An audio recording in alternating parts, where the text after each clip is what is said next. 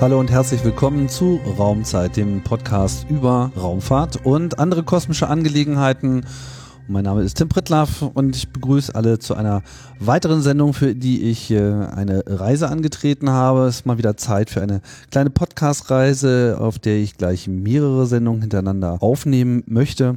Und mich hat die Reise geführt nach Teneriffa. Das ist auch ein sehr interessanter äh, Ort für Raumfahrt und für die kosmische äh, Forschung ist. Und heute möchten wir ein weiteres Mal das Thema der Exoplaneten, der exosolaren Planeten aufgreifen. Das Thema hatten wir hier schon ein paar Mal. Vor sechs Jahren haben wir äh, hier Heike Rauer gehört, die äh, da einen Überblick gegeben hat.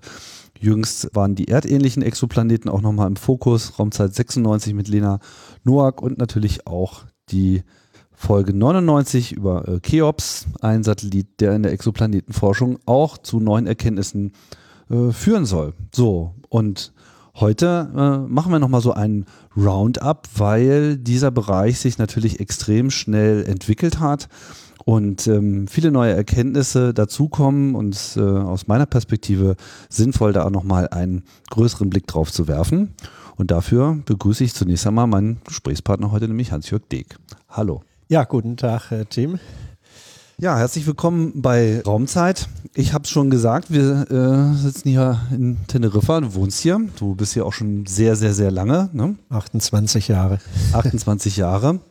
Und ähm, bist hier stationiert beim IAC, dem Instituto Astrofisico de Canarias. Korrekt, ja. Richtig ja. ausgesprochen, hervorragend. Genau. Und ähm, ja, vielleicht zu Beginn ähm, Würde mich natürlich mal interessieren, wie es dazu kam, dass du hier gestrandet bist, überhaupt in dieses Themenfeld, überhaupt in die Wissenschaft gekommen bist. Ähm, ja. Was? Ja, das war Geschichte? eine lange Reise letztlich äh, über mehrere Stationen. Erstmal zu mir selber. Ich bin in Bad Mergentheim im Norden von Baden-Württemberg aufgewachsen, habe die ersten Jahre im Studium dann in Würzburg Physik studiert und bin 1900 1983 über ein Austauschprogramm nach New York State gekommen, zur University of Buffalo, äh, wo ich äh, dann zum Schluss bleiben wollte, weil mir das äh, Studienumfeld besser gefallen hat. Die Professoren hatten bessere äh, Kontakte zu den Studenten. Es war viel persönlicher alles. Und da habe ich dann letztlich einen Masters in, in Physik gemacht, der mir dann auch ermöglicht hat, nach äh, Doktorstudiengängen in den USA mich umzusehen. Äh, da habe ich dann einen bekommen, einen Platz bekommen in Albuquerque, äh, New Mexico, wo ich dann äh, sechs Jahre war und eine Doktorthesis gemacht habe, die aber in einem ganz anderen Feld war, nämlich das verwendet hat, was dort ist. Und dort ist das Very Large Array, was äh, nach wie vor das äh, eines der größten Radioteleskope ist und habe eine Doktorarbeit gemacht über Galaxien äh, und Radioobservationen und auch äh, optische Beobachtungen über, weil wir ein kleines Teleskop auf dem Berg dort haben. Äh, in meinem ersten Postdoc äh, bin ich dann in Kontakt gekommen über einen Kollegen, der mich sehr beeinflusst hat, äh, Lawrence Doyle vom SETI Institute in, in äh, Kalifornien. Der war zu Besuch in Rochester, hat einen Vortrag gegeben und ich habe mich mit ihm unterhalten etwas und er hat mich eingeladen, an einem Projekt teilzunehmen, wo wir die sogenannten Transits suchen. Damals, das war 1993, war noch kein normaler Planet bekannt. Äh, und das war natürlich eine etwas weit hergeholte äh, Sache, mit sowas anzufangen. Aber als Nebenprojekt habe ich das dann angefangen. Wir haben einen äh, Doppelstern äh, angeschaut, äh, der Sem Draconis heißt. Und äh, in einem Doppelstern wissen wir, ein veränderlicher Doppelstern oder Eclipsing-Doppelstern, dass die, diese Sterne in ein, ein, die, äh, die ähm, Bahnebene mehr oder weniger zu uns äh, ins, parallel zu unserem Blickfeld ist.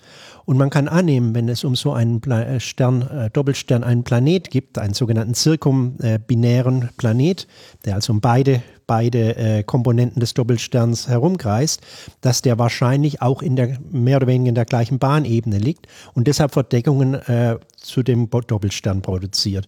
So haben wir angefangen 1993 äh, in einem Projekt, was er damals gestartet hat und hat versucht, Kollaborat äh, Mitarbeiter oder oder weitere Kollegen zu finden, die ihm dabei helfen. Und ich habe dann angefangen, äh, von unserer kleinen lokalen Sternwarte in äh, Rochester, New York State damals, als erster Postdoc, äh, Beobachtungen von diesem Doppelstern aufzunehmen. Und gleichzeitig waren sieben, acht weitere Kollegen in Europa, in den USA und einer in Russland äh, und in Korea auch mit dem gleichen Projekt beschäftigt.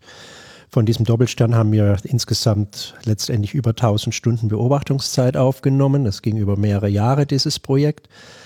Und es war das erste Transitbeobachtungsprojekt überhaupt, äh, wo wir diesen Stern genau beobachtet haben, das letztlich keine, keine Detektion gefunden hat, keine klare Detektion von einem, einem äh, Transit. Aber es hat äh, die Limits gezeigt von der Methode. Wir haben also ein Paper dann geschrieben, wo wir zeigen konnten, dass Planeten, die größer wie zweieinhalb Erdradien sind, um diesen Doppelstern nicht, äh, nicht wohl nicht existieren. Ne? Das war jetzt alles noch in den USA. Das war zumindest der Anfang davon war in den USA. 1993 93. fingen wir dies an. Hm. Ich war nicht übermäßig glücklich in diesem ersten Postdoc und habe mich daher umgesehen nach anderen. Und dank eines Dia-Vortrags, den mir mein Vater mal gezeigt hat über La Palma, habe ich mich motiviert, beim Instituto de Astrofísica de Canarias einen Antrag zu stellen und hatte Glück, dass äh, der angenommen worden ist. Und so habe ich 1994 hier äh, beim, wir nennen das kurz IAC, äh, angefangen äh, und habe anfangs noch äh, eigentlich das Thema meiner Doktorarbeit weitergemacht, äh, was eben Galaxien waren und beo optische Beobachtungen. Aber dann passiert es eben, dass 1995 die erste Entdeckung eines Exoplanetens von äh, äh, bekannt gegeben worden ist, der bekannte 51 äh, PEG von äh, Michel Mayor und Didier Queloz. Und das hat natürlich enorm motiviert. Und in den nächsten Jahren, äh, zwei, drei Jahren, habe ich dann äh, das, die Exoplanetenforschung in mein Hauptthema verwandelt und die, das andere Thema äh, äh, langsam zurückgeschraubt. Weil das war spannend. Das war spannend, da war was neu, da lief was, das war da die Presse sich interessiert für die Öffentlichkeit, statt äh, Radiospektren von Galaxien erklären zu müssen, wozu die gut sind. Langweiliges Zeug. Waren die Exoplaneten natürlich viel, viel interessanter. Okay. Ja. ja. Na gut, ich ja. meine, wenn man dann noch so am Anfang äh, der Karriere steht, dann ist es natürlich super, ne? wenn man dann ja. irgendwie was hat, äh, genau. wo man sich draufstürzen kann. Mhm. Genau, jetzt haben wir es äh, auch nochmal betont, 1995 war die erste Bestätigung, muss man ja sagen, mhm. eines Planeten, dass man sich sicher war. Gesucht ja. wurde ja schon lange danach. Mhm. Also das war ja in dem Sinne nichts Neues. Und so ein bisschen wie bei den Gravitationswellen ist das so äh, der Teil der ähm, kosmischen Forschung, wo man sagt so, müsste es eigentlich geben. Mhm. wir sind uns ziemlich sicher, wir haben es bloß noch nicht gesehen. Irgendwann werden wir Erfolg haben, aber keiner kann genau sagen, wann es denn nun endlich soweit ist. Ich glaube nicht, dass die Situation wirklich so war. Es gab schon auch Thesen, dass zum Beispiel unser Sonnensystem sehr ein sehr seltenes äh, System wäre. Äh, das vielleicht nur einer in 10.000 oder eine 100.000 von Normalsternen äh, hätte und dass es daher vielleicht nur sehr, sehr wenige Planeten hätte. War durchaus möglich. Äh, war keine, nicht die vorherrschende Thesis, aber es war eben wirklich vollkommen unbekannt, wie viele Planeten äh, es um, um andere Sterne gibt oder welche Fraktion von Sternen Planeten haben. Ne? War wirklich eine, eine große Unbekannte. Und äh, es war ja dann auch, die ersten Planeten waren eine Klasse von Planeten, die keiner erwartet hat, die sogenannten Hot Jupiters, was eben äh, große Jupiterplaneten sind, Jupitergröße Planeten, die in wenigen Tagen um den äh, Zentralstern kreisen, war völlig unerwartet.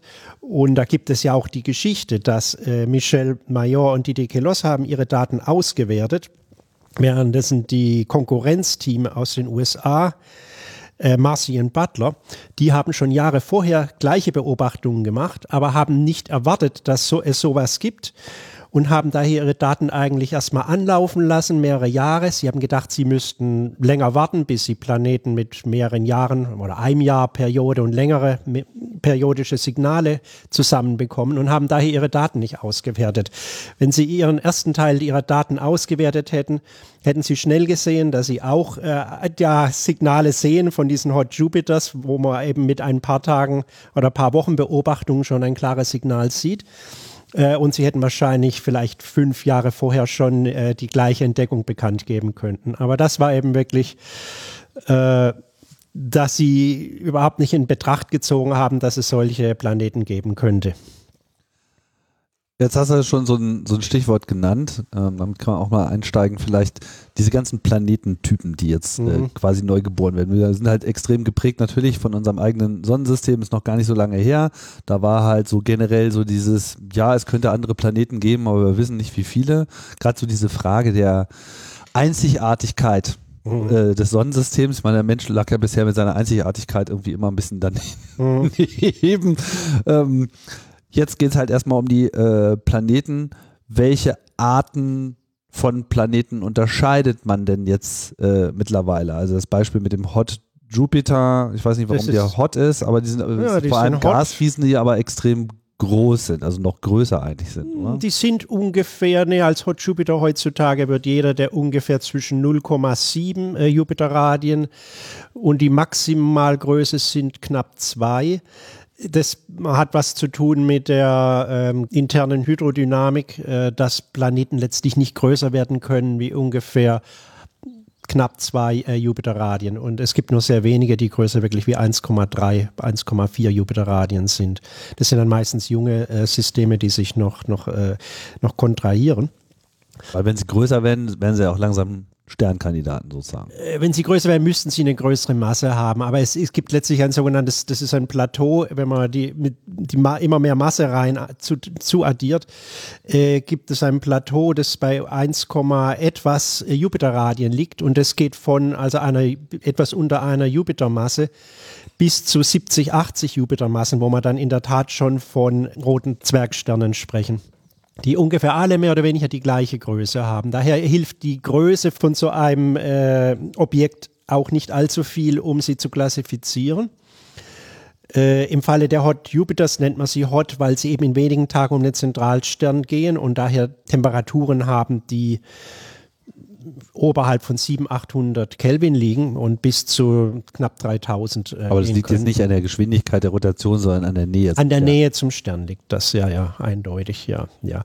Weitere Systeme, die interessant sind, die gefunden worden sind, sind, ähm, die, die auch sehr verschieden zu unserem Sonnensystem sind, äh, sind Systeme, die später gefunden worden sind, äh, von kleinen äh, Planeten auch relativ nah um den Zentralstern, wo aber in der Regel nicht nur einer gefunden wird, sondern vier, fünf, sechs Planeten, die alle auf relativ nah zueinander gelegenen Orbits sind und äh, zum Teil auch manchmal mh, mm, die Stabilität von denen etwas fragwürdig ist.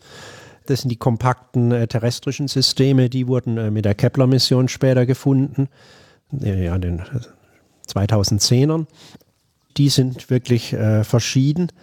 Wir kennen dann einige sehr große äh, oder sehr massive Planeten, wie die auch verschieden sind zu unserem Sonnensystem auf äh, Perioden, die von wenigen Tagen bis zu einigen Jahren gehen könnten.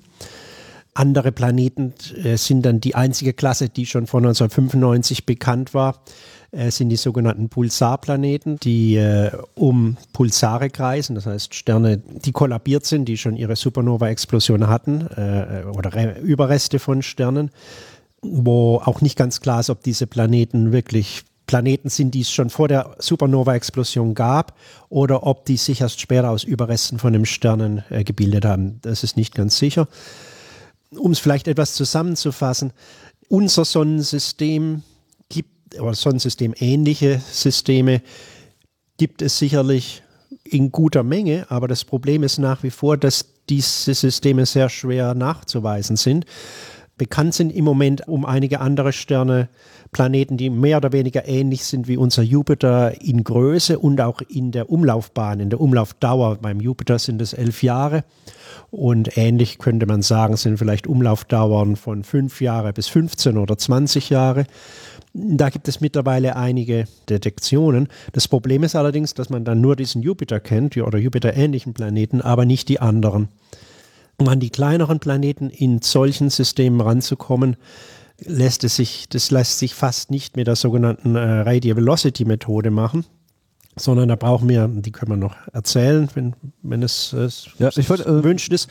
Aber, aber die brauchen die Transitnachweise von den kleineren Planeten. Und solche hat es bisher noch nicht wirklich, äh, haben sich finden lassen. Aber es gibt dazu Projekte, über, zu denen wir noch kommen werden. Mhm.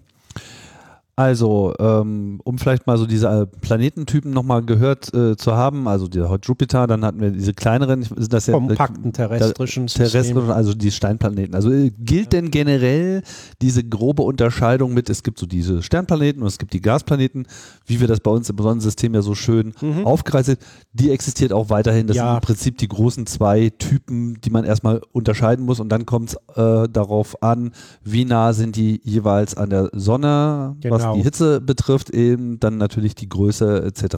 Genau, genau. Äh, das sind so die zwei wesentlichen Gruppen. Wir haben, wir sagen typischerweise noch Saturn-ähnliche Planeten. Das sind Gasplaneten, die so wie der Saturn und der Uranus so 0,3, 0,4 Jupiterradien groß sind außer von denen, die auch Gasplaneten letztlich sind, können wir die meisten Planeten relativ klar als, äh, als terrestrische Planeten, also äh, solide Planeten äh, klassifizieren oder als Gasplaneten, wo eben die, die Großteil des Volumens zumindest äh, aus Gas besteht. Es gibt einige, nicht so viele Fälle, wo, wo die Dichte und die Größe etwas unklar ist. Es äh, gibt dann manchmal Hypothesen, dass die vielleicht hauptsächlich aus Flüssigkeit, aus Wasser oder aus was anderem bestehen aber die allermeisten lassen sich klar klassifizieren. Und äh, sehr interessant ist auch, dass die, die kurzperiodischen Planeten, die relativ nah an dem Zentralstern sind, da gibt es wirklich nur noch, praktisch nur noch zwei Gruppen. Die sind entweder terrestrische Planeten oder erheblich größer und Jupiter-ähnliche Planeten. Es gibt nur sehr wenige zwischendrin. Äh, und was wahrscheinlich passiert ist, dass die, die äh, Jupiter-ähnlichen Planeten, dass die früher oder später verdampfen. Das Gas äh, wird, wird äh, verdampft ja von dem Planet und er wird immer kleiner und zum Schluss bleibt eben noch der Kern übrig, der dann äh, so ein bis zwei Erdradien groß ist. Wenn wir jetzt kurz periodisch sagen und von mhm. Jahren, also okay. meinen wir jetzt unsere Jahre im Sinne von, wie wir sie äh, beobachten ja. oder Jahre im Sinne von, was für nee, diesen Planeten Wenn ich Jahr, Jahr sage, beziehe ich mich immer auf ein Erdjahr. Okay, okay gut. Und kurzperiodisch ist für uns, äh, sagen wir mal, unterhalb von 10, 15 Tagen. Es hängt etwas am Stern ab. Ein, ein massiver Stern ist natürlich recht heißer und äh, ein Planet vielleicht äh, mit 20, 30 Tagen wäre auch schon sehr, sehr heiß und damit kurzperiodisch wäre es um einen äh, roten Zwergstern oder einen sogenannten M-Stern, wäre eine, eine Periode mit 20 bis 30 Tagen sogar in der sogenannten habitablen Zone, das heißt in der Zone, wo die Temperaturen äh, angenehm sein könnten für, für Le Entwicklung von Leben auf dem Planeten. Daher bei M-Sternen wäre ein kurzperiodischer Planet einer mit fünf Tagen bis ist praktisch ein halber Tag äh, Periode. Also der Merkur wäre selber gar kein kurzperiodischer in dieser äh, In ungefähr, der ne? wäre am Limit, würde ich sagen. Ja, okay. ja, ja. ja, ja. ja, also ja wir kennen keinerlei Merkur-ähnlichen Planeten, weil die sind im Moment wirklich äh, noch, noch nicht detektierbar. Mhm. Äh, weil die, die Periode von Merkur ist zu groß, äh, um äh, ja, für Radialgeschwindigkeiten Entdeckung ist der Merkur, hat er zu geringe Masse. Und äh, um ihn mit Transits zu sehen, ist er schlichtweg zu klein vor der Sonne, äh, kann im Moment nicht, nicht nachgewiesen werden.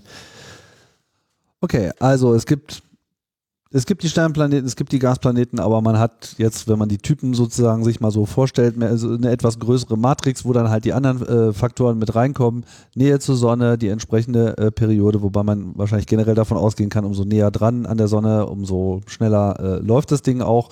Nur, dass wir halt jetzt andere Geschwindigkeiten sehen, als wir es jetzt in unserer Skala hier hm. gewohnt sind, so dass man fast glauben könnte, bei uns geht es relativ langsam äh, zur Sache, aber wie das so insgesamt im Mittel äh, ist, kann man, glaube ich, zu diesem Zeitpunkt auch noch gar nicht sagen. Dafür hat man wahrscheinlich noch nicht genug gesehen. Ja, oder? also ist eine der großen Unbekannten ist wirklich äh, nach wie vor die, die typische Statistik von den Planeten äh, um die, sagen wir mal, sonnenähnlichen Sterne. Wir wissen heutzutage, dass äh, ungefähr die Hälfte zumindest aller sonnenähnlichen Sterne wahrscheinlich Planeten hat. Das, sind Hochrechnungen von, von Beobachtungen über Transits. Aber diese Planeten sind typischerweise verschieden zu unserem Sonnensystem. Das sind wirklich Sonnensystemähnliche Planetensysteme. Wie, wie ich schon gesagt habe, kennen wir nur sehr wenige und äh, der ihre, wir nennen das immer äh, Abundance, äh, ähm, äh, Anzahl, Anzahl äh, ist nach wie vor recht ungewiss. Und auch die Vorstellung, glaube ich, dieses, äh, ja, wenn man so ein Sonnensystem hat, dann ist es einfach sehr viel wahrscheinlicher, dass so am Anfang kommen so ein paar Gesteinsplaneten und dann kommen die ganzen Gasplaneten, weil mhm. genauso ist es ja bei uns. Aber so mhm. diese Reihung, diese einfache Struktur findet sich jetzt auch so ja. gerade nicht, oder? Doch, die findet sich.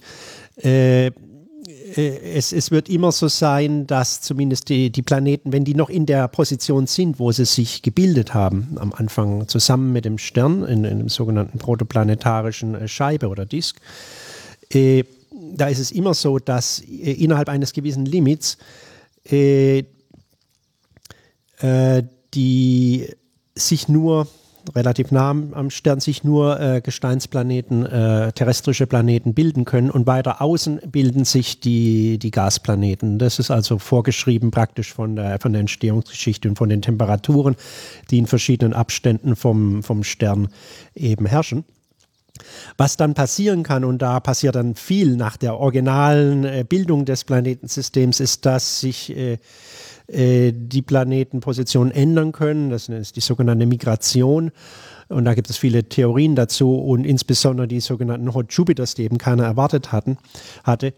Äh, sind offensichtlich Fälle, wo, wo ein Planet noch während der Bildung, als noch die, die Scheibe noch etwas existiert hatte, dass diese Planeten von außen nach innen eben äh, migriert sind und in ihre Position jetzt äh, mit Bahnen von wenigen Tagen äh, um den Stern und mit Oberflächentemperaturen von über 1000 Grad eben, dass die jetzt dahin hingelangt sind. Da gibt es äh, verschiedene Theorien dazu, wann das passiert und wann das nicht passiert. Und das hängt sehr wahrscheinlich davon ab, welche anderen Planeten sich noch gebildet haben.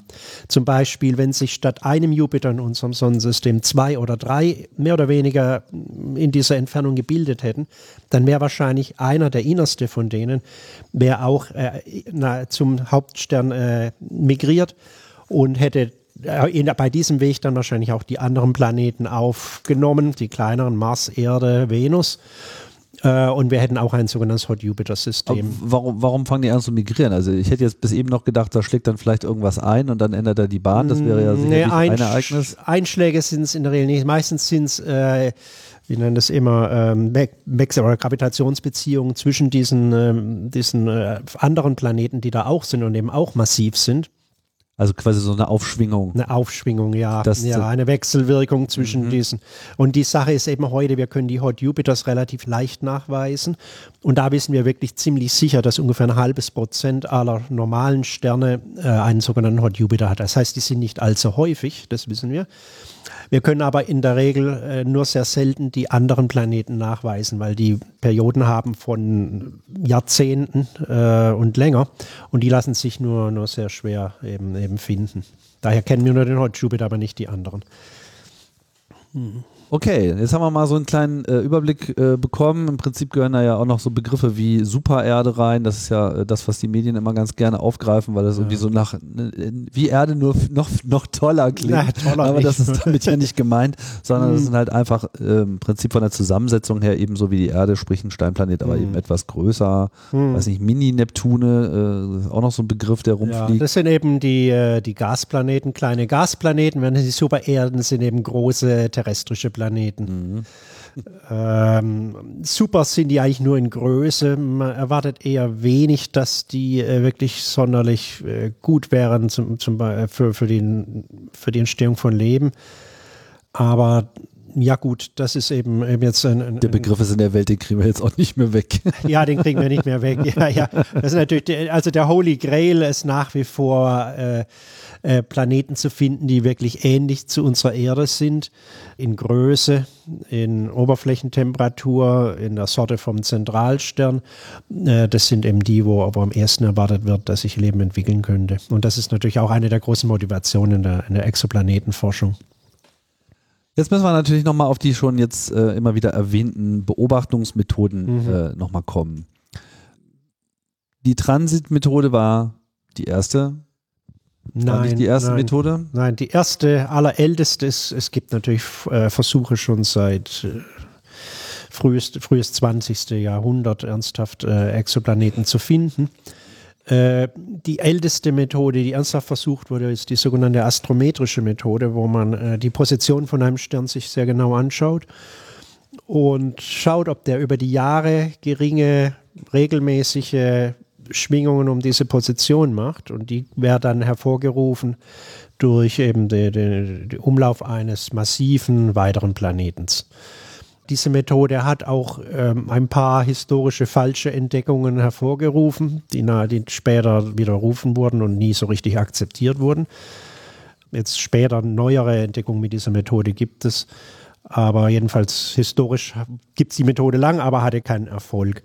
Eine zweite wichtige Methode ist dann die, die Radialgeschwindigkeitenmethode, wo wir auch die Bewegung des Sternes durch den Planet beobachten, aber die Bewegung des Sternes von uns weg und zu uns hin, womit das Licht von dem Stern etwas blau oder rot verschoben wird. Und das eben auch wieder durch den Einfluss des Planetens. Äh, das ist die Methode, die am Anfang den ersten großen Erfolg hatte mit dem 51 Pegasus und auch einem vorigen äh, Planet, der sehr massiv ist, der nur damals nicht als Planet äh, anerkannt wurde. HD18, ich komme nicht genau auf die Nummer jetzt, war 1989, wenn der damalige Entdecker oder das Entdeckerteam den als Planet äh, ausgegeben hätte, wären sie heute ganz klar die, die ersten Entdecker eines Planeten. Aber sie waren damals zu vorsichtig und haben ihn als massive, wahrscheinlich als, als Zwergplanet oder Braun Dwarf eben, eben klassifiziert. Jedenfalls ist diese Methode war am Anfang die wichtigste Methode. Äh, die, die ersten, die Radialgeschwindigkeit. Okay, das äh, ja. können wir vielleicht nochmal vertiefen. Hm. Also, der Planet oder die Planeten ziehen um, um diesen Stern herum mhm. und wie das immer so ist, alles was Masse hat, zieht an. Das heißt, nicht nur äh, die Sonne reist an den Planeten, sondern auch die Planeten reißen an der Sonne. Und die Differenz, die das für den Stern ausmacht, in, quasi in dem Moment, wo die Planeten mehr oder weniger äh, zwischen unserem Beobachtungspunkt und dem Stern hin und her gehen, wird quasi der Stern mehr angezogen in diese Richtung. Und mhm. diese Frequenzverschiebung allein lässt sich schon messen. Die lässt sich messen, die ist erstaunlich langsam zum Teil. Also äh, zum Beispiel die Erde auf die Sonne. Wegen der Erde bewegt sich die Sonne mit einer Geschwindigkeit von 10 cm pro Sekunde von einem entfernten Beobachter weg oder zu ihm hin. Sagen wir mal, jemand aus einem anderen Sternsystem schaut sich unser System an. Ja äh, der Effekt der Erde wäre also eine Geschwindigkeit, die 10 cm pro Sekunde Maximum hat und äh, von Plus auf Minus innerhalb von einem Jahr sich verändern würde. Ne? Sehr gering, aber es wird daran gearbeitet und es ist realistisch, diese Geschwindigkeiten beobachten zu können. Also die, die, die Rot- und die Blauverschiebung des Lichts durch eine Geschwindigkeit von nur 10 cm pro Sekunde. Das ist langsamer, wie, wie wir laufen. Ne? Wir laufen ungefähr zehnmal schneller. Äh, das ist also erstaunlich. Diese Präzision kann bald wohl gut erreicht werden. Im Moment werden äh, äh, routinemäßig Geschwindigkeiten von einem Meter pro Sekunde äh, gemessen. Das ist also die typische Spaziergehgeschwindigkeit. Und damit können wir eben Planeten nachweisen, die vielleicht etwas schwerer wie die Erde sind, also auf wenn wir mal unser Sonnensystem uns anschauen würden, müsste die Erde zehnmal schwerer sein, dann hätten wir diese Geschwindigkeit. Oder der Planet müsste näher am Stern sein und würde dann auch eine größere sogenannte Radialgeschwindigkeit von dem Stern her, äh, hervorrufen. Das ist also eine Methode, die seit 1900 1995 seit der Entdeckung des ersten Planeten. Mit welchen Teleskopen wird das dann gemacht? Ja, diese Methode wurde verbessert mit, mit Instrumentation, die immer äh, raffinierter wurde. Die Originalentdeckung wurde mit einem relativ kleinen Teleskop in, in Frankreich gemacht, von dem 51 Pegasus. Und äh, wir haben hier zum Beispiel äh, eines der besten Instrumente in La Palma. Ähm, das ist äh, das sogenannte Harps-Instrument, das ähm, äh, ähm, an dem italienischen 3,6 Meter Teleskop äh, installiert ist. Ähm, das kann eben mittlerweile diese Geschwindigkeiten, die ich vorhin gesagt, äh, erwähnt habe, von unter einem Meter pro Sekunde schon messen. Äh, und das ist eins der zwei besten Instrumente im Moment, die, die es gibt. Das Harps hat noch einen Zwilling, auf, ähm, der äh, praktisch identisch ist äh, bei der ESO in Chile. Ähm, und es gibt im Moment nur noch ein Instrument, das besser ist. Das ist das sogenannte HIRES-Instrument, das am VLT auch in Chile montiert ist. Das hat ähnliche Präzision, aber es ist an einem 8 Meter Teleskop statt an einem 3,5 Meter Teleskop installiert.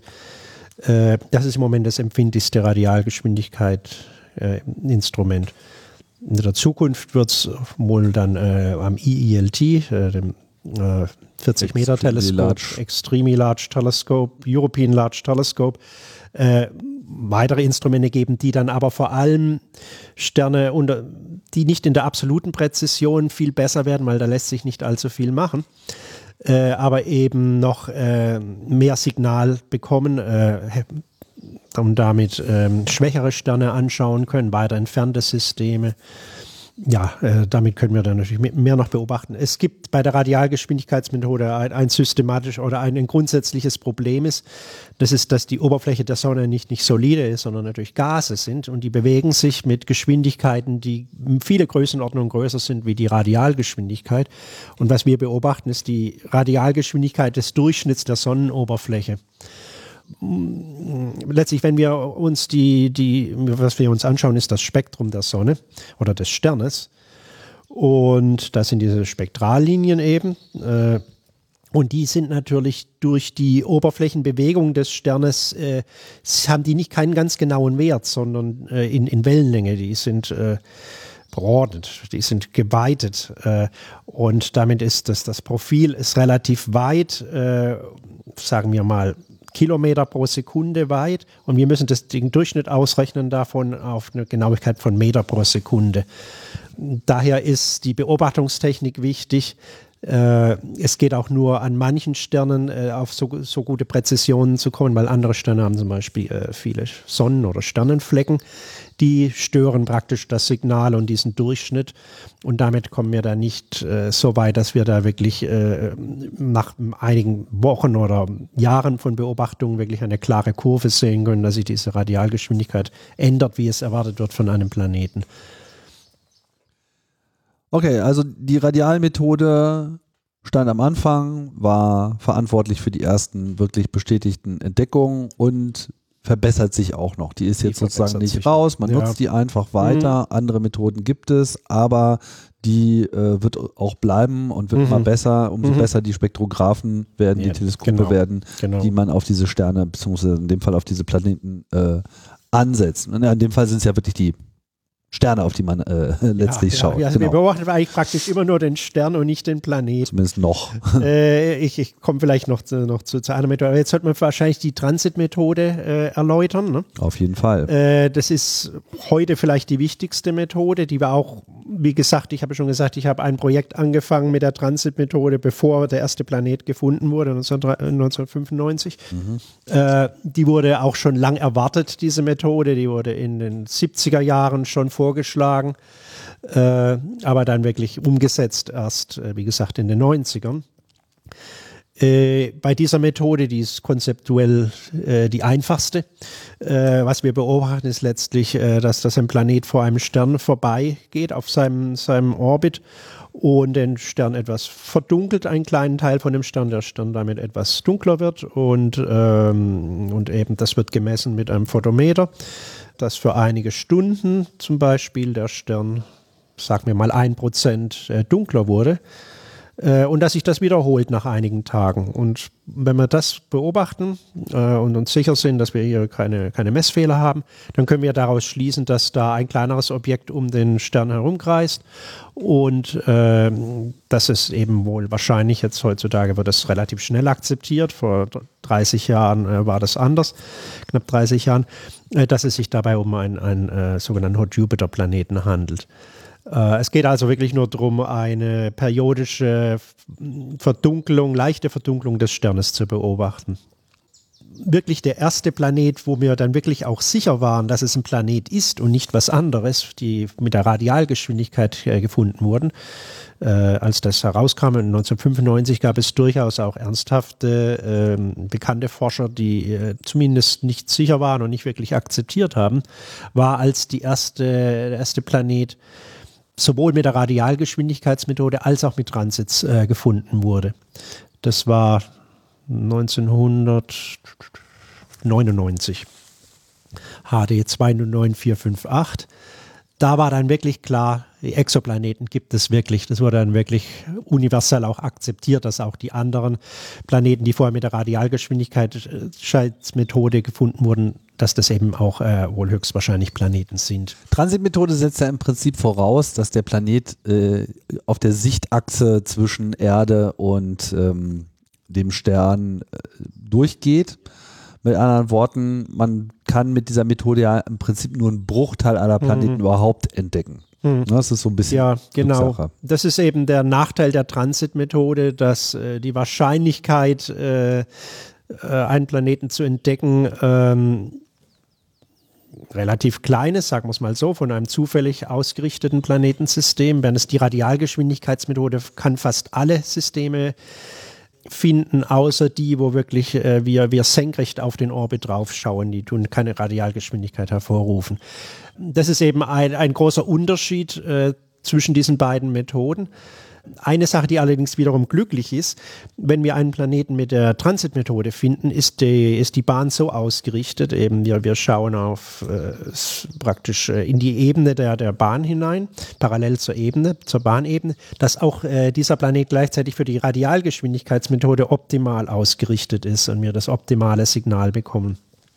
Aber wie immer bei der Transitmethode, wir wir haben eine gewisse Wahrscheinlichkeit, einen Planeten mit einer, mit einer gegebenen Größe und gegebenem Abstand vom Stern zu finden. Und äh, daher müssen wir immer dann hochrechnen, wenn so und so viele Planeten bei der Transitmethode mit der und der Größe und, und, und, Umlaufdauer gefunden werden. Was können wir daraus über auf das Vorhandensein von Planeten von dieser Sorte insgesamt äh, aussagen? Das muss dann hochgerechnet werden, weil wir eben immer nur einen kleinen Bruchteil der, der Aber im Prinzip müssten sich ja mit der Radialmethode alle Transitbeobachtungen bestätigen lassen. So ist es theoretisch und äh, so wurde es auch lang gehandhabt. Bei den ersten Transitbeobachtungen wurde dann auch immer gleich zum nach, nach äh, Radialgeschwindigkeitsbeobachtungen gefragt und das ist nach wie vor der Fall.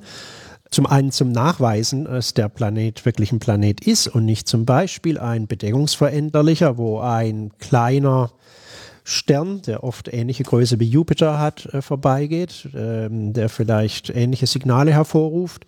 Es, bei der Transitmethode gibt es auch ein Problem oft, dass wir einen Vordergrundstern haben, und sehr nahe daneben, aber in Wirklichkeit viel weiter entfernt ist ein Binärstern. Und dieser Binärstern, ein, ein Bedeckungsveränderlicher, äh, hat eben seine, seine Eklipsen. Und wir sehen aber nur, nur den, den, den Flux von den drei Sternen letztlich zusammen und, und es erscheint wie ein, ein Transit.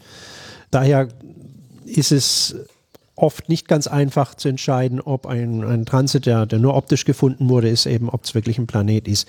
Daher wird heute auch nach wie vor routinemäßig werden, werden zumindest die interessanten äh, Transitkandidaten mit Radialgeschwindigkeit äh, beobachtet eben zum Nachweis, aber zum anderen auch ist es wichtig, weil über die Transitmethode, was wir da finden, ist die Größe des Planets oder die Größe des Planets relativ zum Stern. Mit der Radialgeschwindigkeitsmethode finden wir die Masse des Planets relativ zum Stern. Und wenn wir natürlich das mit beiden beobachten können, mit beiden Methoden, dann können wir auch die Dichte ab äh, ausrechnen von dem Planet. Und wir haben damit die, die bestbekanntesten äh, Planetensysteme. Daher wird nach wie vor Radialgeschwindigkeit wenn es sinnvoll ist jedenfalls fast immer auch äh, verwendet, um, um Transitkandidaten äh, nachzuverfolgen. Das ist was, was wir in der Aktualität auch äh, sehr viel machen jetzt gerade. Mhm. Überhaupt entwickelt sich ja, glaube ich, die Disziplin so langsam von ähm, wir suchen jetzt überhaupt erstmal welche, mhm. wollen uns sicher sein, dass es die gibt. Wir bestimmen mal Bahnen, Umlaufzeiten äh, etc., dann eben mhm. die Planetentypen, ähm, wollen auch immer kleinere ähm, und immer weiter entferntere Planeten mhm. äh, finden, was ja im Wesentlichen mit Auflösung und Zeit äh, zu tun hat, hin zu, wir wollen jetzt aber auch mehr konkret über die Planeten selber wissen, also da mhm. nochmal schauen. Aber mhm. ähm, muss man jetzt eigentlich neben der Radialmethode, Transitmethode noch eine weitere Methode äh, erwähnen, die jetzt noch eine Bedeutung hat, die das ja, Feld noch ergänzt? Ich erwähne vielleicht noch eine, weil das ist eigentlich so die, die einfachste. Ja.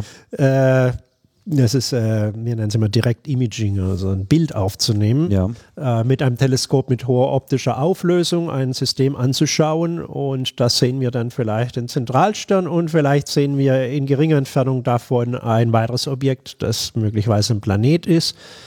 Äh, wenn man das dann zum Beispiel ein Jahr oder zwei Jahre später wieder beobachtet, sieht man, dass sich dieses kleine Objekt um den, um den, um den Stern herum bewegt.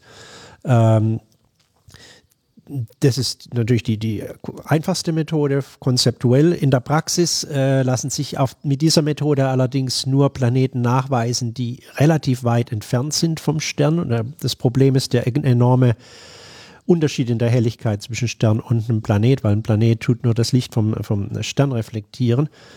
Und was in der Praxis gefunden wird, sind äh, Planeten, die sich noch bilden die selber noch eine gewisse Temperatur haben, wo sich das Gas noch zusammenzieht und die noch die, die Kontraktionswärme haben. Und damit wurden einige Systeme gefunden, eben, die relativ jung sind, wo der Planet auch noch eine Größe hat, die, die größer ist wie die, wo er mal später die, durch, die, durch den Hauptteil seines Lebens haben wird. Und ähm, ja, das sind Systeme, die typischerweise Planeten haben, die erheblich weiter weg sind wie Jupiter, also 10, 20, 30 äh, astronomische Einheiten. Das, denke ich, ist noch die wichtigste Methode außerhalb denen, die wir, die wir bisher erwähnt haben. Äh, für gewisse Systeme gibt es dann auch noch, auch noch ähm, da kommen wir vielleicht noch dazu mit den Zirkumbinärplaneten, da wird auch noch das sogenannte Timing gemacht. Äh, aber ich denke, unter dem, den, den Methoden, die, die für normale Planetensysteme äh, äh, üblich sind oder bekannt sind, sind, sind das die wichtigsten, die wir jetzt erwähnt haben. Die Entstehung eines äh, Solarsystems mit dem Stern, ich meine, am mhm. Anfang muss ich erstmal aus dem Staub der Stern äh, formieren, die Rotation dieses gesamten Staubs fließt in die entsprechenden Rotationszeiten eines solchen Sterns ein. All der Staub, der nicht eingefangen wird, aus dem bilden sich diese Planeten. Das heißt, man hat dann diese protoplanetare äh, Scheibe quasi, die dann vielleicht, wenn man direkt daneben steht, so ein bisschen ähnlich aussieht wie die Ringe beim Saturn, aber halt mhm. noch sehr viel weiter ausgedehnt. Sprich, das ist ja jetzt nicht so ein binäres Ding, so Stern und dann ploppt, dann sind da irgendwie so Planeten, sondern das mhm. ist ja dann auch so eine Evolution dahin äh, über mhm. Millionen von Jahren. Kann man denn mit einer dieser Methoden oder mit der Kombination dieser Methoden auch ähm, Sternsysteme finden, wo quasi die Planeten noch gar nicht fertig sind, sondern kann man auch äh, da schon erkennen, so, aha, okay, da bildet sich gerade ja, was heraus.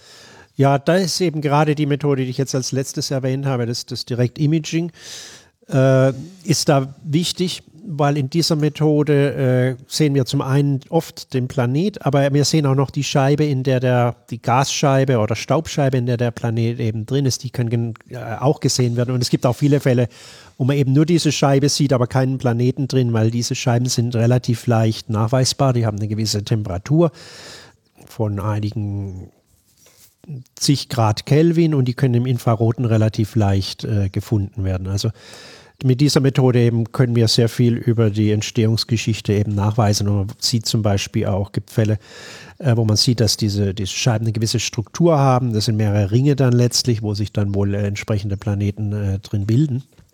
10 Grad Kelvin klingt jetzt nicht besonders warm. Kelvin, also relativ kalt, ja, ja, genau.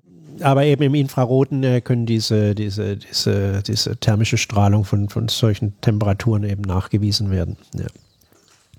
Genau, kann nachgewiesen werden. Und jetzt mhm. hatten wir als Beispiel bisher eigentlich nur die Bodenteleskope, aber es sind ja vor allem die Weltraumteleskope, die jetzt die größeren Entdeckungen in den letzten mhm. Jahren festgemacht haben. Du warst ja auch ähm, beteiligt an der äh, Entwicklung und natürlich auch an der Nutzung zahlreicher Teleskope. Welche mhm. Teleskope haben jetzt den größten Impact äh, gehabt und woran warst du beteiligt? Also, äh, beteiligt war ich, um es ein bisschen historisch äh, zu machen, äh, an der Corot-Mission, wo ich die spanische Exoplanetenbeteiligung ähm, ähm, geführt habe.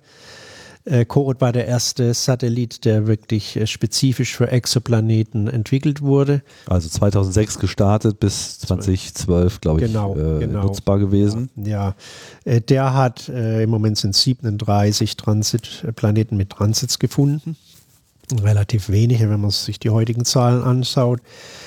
Das bekannteste, was er fand, war der erste wirklich terrestrische Planet, wo man wirklich 100% sicher ist, dass terrestrisch von der Größe äh, der Korot 7, der auch mit Radio Velocity dann äh, nach, nachgewiesen wurde, wo man wirklich sagen, ja, terrestrische Planeten existieren um andere Sternensysteme herum.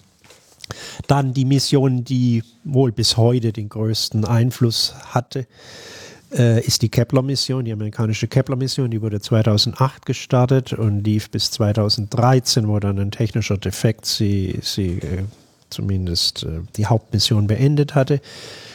Die hat äh, auch mit Transits beobachtet, äh, größere Felder mit einem größeren Teleskop, ein 1 Meter Teleskop. Korot hatte nur ein 30 Zentimeter Teleskop.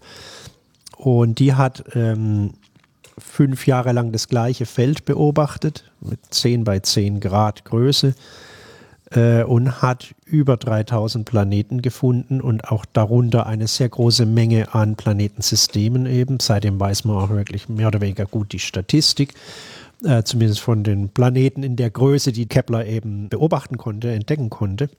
Also Kepler lief ja noch ein bisschen länger, aber war ja, technisch eingeschränkt. Und technisch eingeschränkt. Äh, bei Kepler sind die sogenannten äh, Gyroskope äh, Zweig ausgefallen, die die Ausrichtung stabilisieren.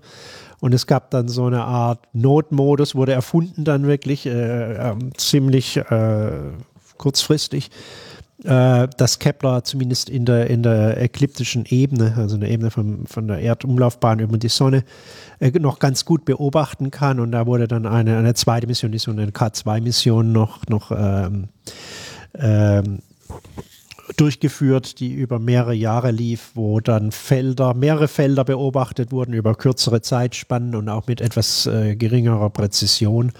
Und die haben zumindest die Statistik auch nochmal äh, weitergebracht. Eine weitere wichtige Mission, die jetzt seit hm, drei oder vier Jahren äh, läuft, ist die TESS-Mission.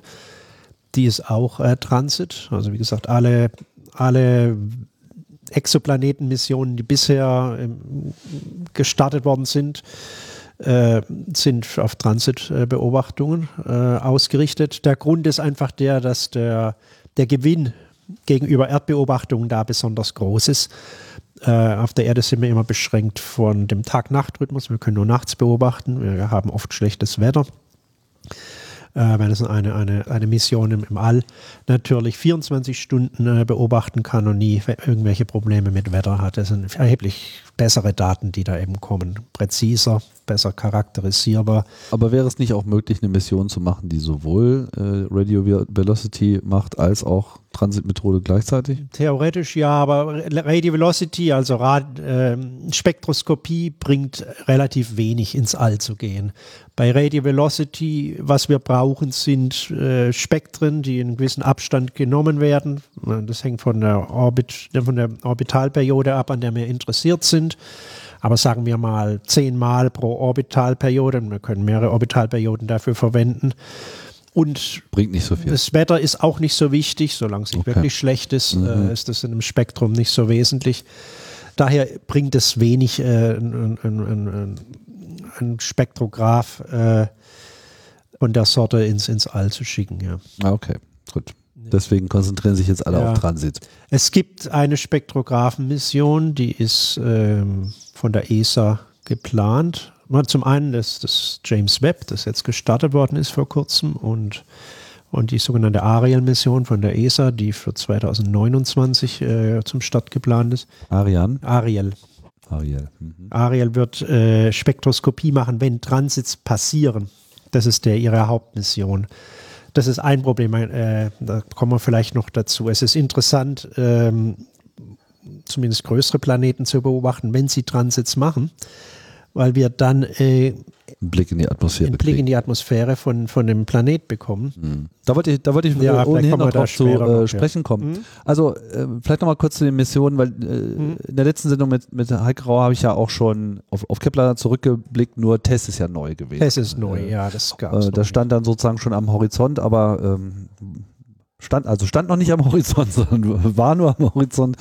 Und ähm, was verbessert den Test gegenüber Kepler? Was, was sind denn da so die, die nächsten Schritte, die da gegangen okay. werden können? Also TESS ist eine Mission, ich denke, es war 2018, dass die äh, wirklich gestartet ja, wurde. 18. Äh, die tut den ganzen, äh, ganzen Himmel beobachten, ähm, mehr oder weniger gleichmäßig. Äh, und ist damit in der Lage, die erste äh, Katalogisierung von Transit, die macht auch Transits, äh, aber die erste komplette, mehr oder weniger homogene äh, Katalogisierung von, von dem Transitsystem äh, zu machen. TESS ist relativ klein, äh, das heißt, es kann nur Transits finden um relativ helle Sterne und beobachtet auch seine Felder für nicht allzu lange, 28 Tage beobachtet sind in der Regel seine Felder. Damit sehen wir nur äh, wiederholte Transits von Systemen, eben die Perioden haben von weniger wie 28 Tage. Er hat daher seine, seine Limitationen. Aber ich, ich denke, es sind zwei Sachen, die, die bei Tests als Ergebnisse wichtig sind. Zum einen eben, dass wir wirklich bessere Aussagen machen können. Und da denke ich, fehlt auch noch einiges an Forschung und, dass das äh, wirklich integriert wird, die ganzen Ergebnisse. Wie verändern sich die Planeten in der und der und der Richtung äh, von uns aus gesehen, in der galaktischen Ebene oder weiter oberhalb, zum galaktischen Zentrum hin, vom galaktischen Zentrum weg. Äh, da können sicher noch viele Studien gemacht werden, wenn TESS einigermaßen komplett ist. Und die anderen Ergebnisse, wo TESS wirklich, äh, wichtig sein wird, äh, sind, dass TESS relativ helle Systeme oder relativ nahe Systeme äh, beobachtet. Das ist äh, letztlich, mh, mm, kommt es von seiner Limitation, dass TESS relativ klein ist. Die Teleskope haben 10 cm Durchmesser, sind vier Stück davon. Daher die Systeme, wo TESS findet, lassen sich äh, weiter beobachten mit anderen Instrumenten, äh, typischerweise Spektroskopie zum Beispiel, was wir vorhin schon mal angerissen haben. Äh, oder auch ähm, mit, mit großen Teleskopen für Transits, wo man vielleicht mehrere äh, ähm, Wellenlängen beobachten können. Jedenfalls sind die gut geeignet für weiterführende Studien äh, und auch für Radio Velocity natürlich, sind das relativ einfache Objekte in der Regel. Daher finden wir über TESS, bei TESS-Entdeckung relativ viele Systeme, die sich gut charakterisieren lassen. Das war ein Hauptproblem mit Kepler. Kepler war ein 1-Meter-Teleskop. Und die typischen ähm, Systeme, die Kepler findet, waren 14. oder 15. Magnituden. Und die meisten davon äh, sind daher zu lichtschwach, um wirklich diese hochpräzise ähm, äh, Spektroskopie zu machen, die wir brauchen für die Radialgeschwindigkeiten. Daher war die meisten Kepler-Systeme konnten nicht mit Radialgeschwindigkeiten nachbeobachtet werden. Also bei TESS kann das bei praktisch allen gemacht mhm. werden. Das ist ein, ein großer Vorteil von, von TESS. Also im Prinzip, während die ersten Missionen alle noch drauf waren, wir wollen jetzt überhaupt erstmal was finden, was wir auch bestätigen können, ist mit Test so ein bisschen die Phase eingeleitet, so, okay, wir wissen, das gibt's, äh, wir haben die und die Häufigkeit, wir wissen jetzt mit welcher Präzision wir jetzt eigentlich ins All schauen müssen und jetzt geht es erstmal darum, zu katalogisieren, möglichst einen Überblick zu gewinnen, wo man dann mit anderen Missionen oder mit anderen äh, Teleskopen, die schon existieren, äh, nochmal genauer hinschauen kann, um überhaupt erstmal was zu haben. So wie Gaia zum Beispiel jetzt irgendwie einen neuen Sternkatalog macht, wo sich alle drauf stürzen, weil sie viele neue Erkenntnisse, also schon mal für alle äh, neuen Erkenntnisse Ansatzpunkte haben, liefert Tess jetzt vor allem viele neue mhm. Ansatzpunkte mhm. für die mhm. Exoplaneten. Ja, in dem Sinn sollte ich vielleicht jetzt auch die Plato-Mission mhm. noch, noch erwähnen. Ne? Äh, die Heike Rauer vor sechs Jahren schon mal äh, wohl äh, vorgestellt hat. Klar. Äh, Heike mhm. Rauer ist, ist die ähm, PI, äh, Haupt, Hauptinvestigator von, von Plato. Und diese Mission äh, wird die nächste große Mission sein, die auf Exoplaneten ausgerichtet ist. Ähm, Plato macht auch Transits, wie, wie die bisher benannten. Äh, wird, ist eine ESA-Mission, Europäische Raumfahrtagentur, und ist für Anfang 2027 ist der Start geplant. Äh, Plato ganz grundsätzlich ist ähnlich, sagen wir mal, wie Kepler, wird aber ein erheblich weiteres Feld beobachten. Statt 10 mal 10 wird Plato äh, 35 mal 35 Grad äh, großes Feld beobachten. Also ähnlich in, insofern, als dass man sich einfach auf einen einzigen Fleck quasi konzentriert und da die ganze Zeit hinstarrt. Ja, zumindest äh, bei Plato ist im Moment vorgesehen, dass es zwei Felder gibt, die jedes äh, ungefähr zwei Jahre beobachtet werden, wobei da gibt es noch einige Diskussionen, was wie, wie wirklich der, das Beobachtungsprogramm aufgebaut wird. Äh, aber die, die, die Hauptmission wird, wird eben so sein, dass ein oder zwei Felder werden länger beobachtet, äh, zumindest für Jahre. Wie groß muss man diesen Bildschirm, diesen 35 mal 35 Grad, ja, das ist Vergleich zu Mondgröße. Mond ist ein halbes Grad, also 60 Monde in jeder Seitenlänge, ja. Also schon ja, ordentlich. Das ist ordentlich, ja, ja. Das ist so ähnlich wie, ich denke, so ein 80 Millimeter Objektiv für, für eine Kleinbildkamera, mhm. so in der Größe ungefähr, mhm. was man da drin sieht. Das ist also ein ordentlich großes Feld. Plato wird, weil es ja groß ist, wird es auch mehr relativ helle, helle Sterne beobachten und, und die entsprechenden Planeten da drin finden, die Transits von denen. Es wird typischerweise also erheblich besser charakterisierbare Systeme finden, wie, wie Kepler gefunden hat. Und die Idee von, von Plato ist, dass es wirklich äh, die, die Häufigkeit von kleinen Planeten äh, mit Orbitalperioden bis zu einigen Monaten zumindest äh, recht gut bestimmen kann. Plato hat auch eine starke Komponente, die darauf ausgeht, den Stern sehr genau zu bestimmen. Man kann nämlich durch geringe Helligkeitsschwankungen von den Sternen, zumindest von den helleren Sternen innerhalb von Plato, da gibt es die sogenannte astroseismologische Methode, mit der sehr genau ähm, äh, die Masse und, äh, und äh, die Dichte von einem Stern bestimmt werden kann. Was dazu führt, dass wir hoffen, dass die, die Plato-Systeme die Plato-Planetensysteme, die ja die best ausgemessenen äh, Planetensysteme werden. Eine Sache, die ich vielleicht noch erwähnen sollte, ist bei sowohl bei der Radialgeschwindigkeitsmethode wie bei der Transitmethode, was wir immer messen, ist äh, entweder Größe oder Masse vom Planet relativ zum Stern. Und oft bei Transitmessungen insbesondere wissen wir diese relative Größe sehr genau, aber äh, die Präzision der absoluten Planetengröße ist letztlich äh, begrenzt durch die absolute Größe vom Stern. Das heißt, es ist sehr wichtig, auch den Stern äh, wirklich genau ähm, zu untersuchen und zu charakterisieren, was sowohl mit Spektroskopie gemacht wird, wie auch eben, wie gesagt, mit dieser astroseismologischen Methode, äh, um wirklich genaue Präzisionen zu bekommen vom, vom Radius vom, vom Planet. Äh, das ist auch sehr wichtig, äh, für, um die Dichte vom Planet äh, festzulegen. Die Dichte geht letztlich, äh, das ist der Radius zum, zum Kubus hoch 3 durch, durch die Masse.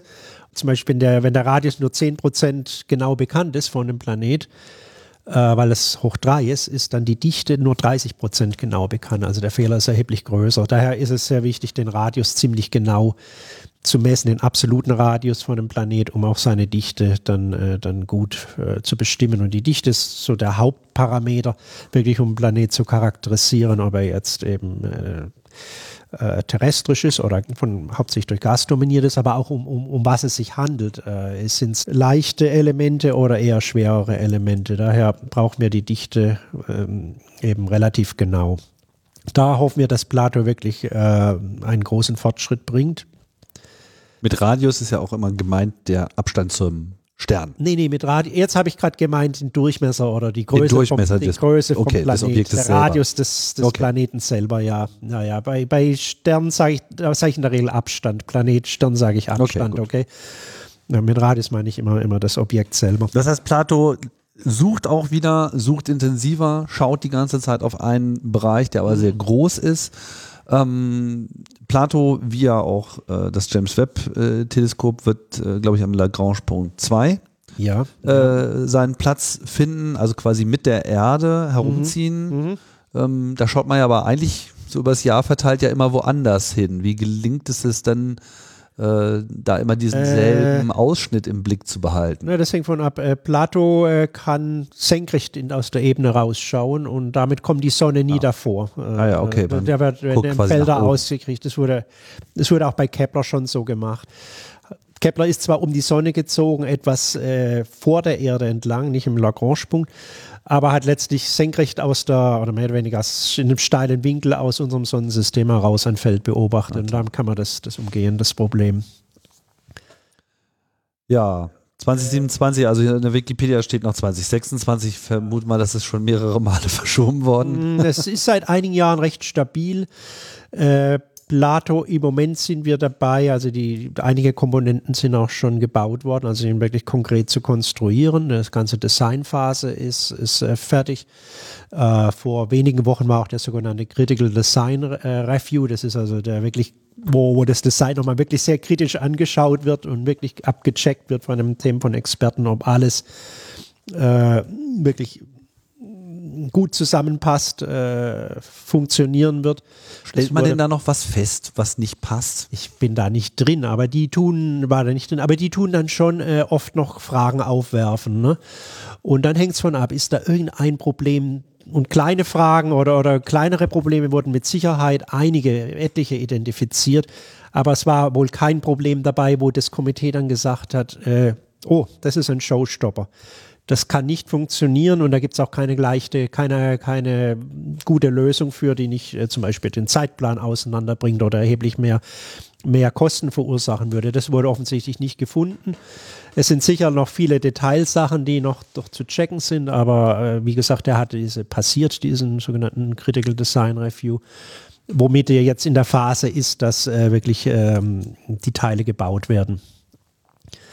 Das ist auch was, was ich jetzt persönlich äh, gerade viel mit beschäftigt bin, weil wir machen ja mir eine spanische Beteiligung, wo wir die Elektronik von dem Satellit bauen und äh, da haben wir jetzt im Moment Probleme wegen der Liefersituation von, von den äh, ganzen Mikrochips.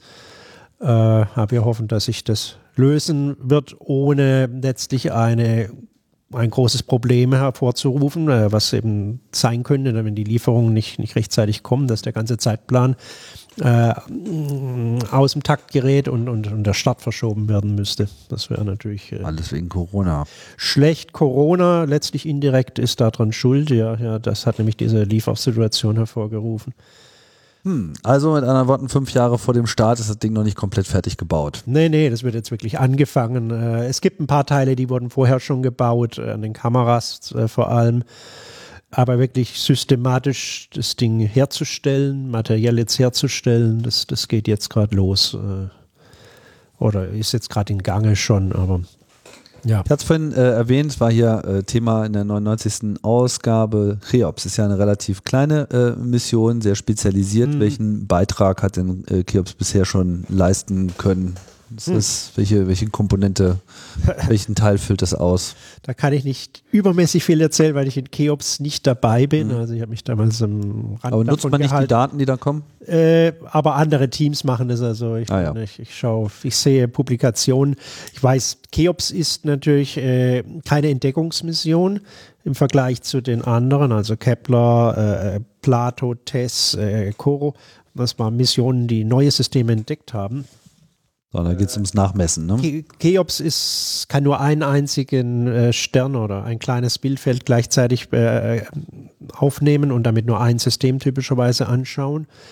Äh, das ist dazu gedacht, eben Planeten, äh, bekannte Systeme nachzuverfolgen, einen Transit, der vorhergesagt wird, äh, wieder zu beobachten, was oft schwierig ist vom Boden aus, weil die Transits zum Beispiel länger wie äh, zwölf Stunden dauern. Dann sehen wir keinen kompletten Transit vom Boden, zumindest nicht von einem einzelnen Teleskop.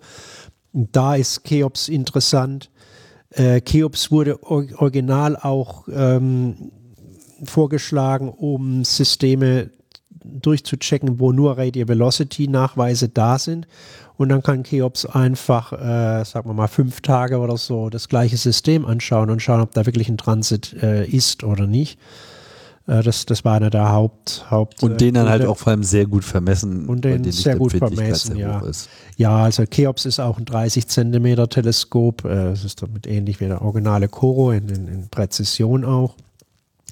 Es ist eben flexibel einsetzbar und, und so wird es jetzt auch gehandhabt. Da gibt es eine, eine Reihe an, an, an Objekt, die sie vor zu Beginn der Mission schon festgelegt haben, die, die beobachtet werden. Und dann gibt es jetzt aber auch ähm, sogenannte Calls, äh, wo, wo äh, Forscher, die interessiert sind, äh, Cheops verwenden können, einen Antrag stellen müssen. Und wir wollen das jetzt auch machen, äh, konkret in den nächsten zwei, drei Wochen, äh, um ein System zu beobachten, äh, wo wahrscheinlich ein wir wissen nicht genau, was es ist. Es ist entweder ein Planet, der sich auflöst oder, oder in eine, eine dichte Staubwolke, die um den Stern herumkreist und keine ganz klaren Transits liefert, aber äh, etwas verwaschene, die ändern sich auch von Zeit zu Zeit etwas. Die haben zwar eine ziemlich klare Periode, ich glaube 0,8 irgendwas Tage, aber sie verändern sich. Sie haben auch eine gewisse Farb, ähm, Farbsignatur. Das heißt, wenn man verschiedene Farben den Transit anschaut, ist er verschieden tief. Wir nennen es im Moment der Evaporating Planet, also der verdunstende Planet. Den wollen wir genauer anschauen. Der wurde in Kepler-Daten entdeckt vor einigen Jahren und immer mal wieder vom Boden beobachtet. Damit Cheops erhoffen wir, dass, dass der mit besserer Präzision beobachtet werden kann. Ja, mit jedem Instrument steigt sozusagen die Flexibilität bei der äh, Beobachtung. Nächste Runde, haben es schon äh, angedeutet, wird durch das James Webb Teleskop mhm ähm, eingeleitet zu diesem Zeitpunkt, als wir hier diese Aufnahme machen. Ist jetzt Ende Februar. James Webb ist erfolgreich gestartet sehr erfolgreich gestartet, hat alles super funktioniert. Das Ding ist komplett ausgepackt und zu diesem Zeitpunkt werden gerade die ganzen Instrumente, also die Spiegel erstmal kalibriert.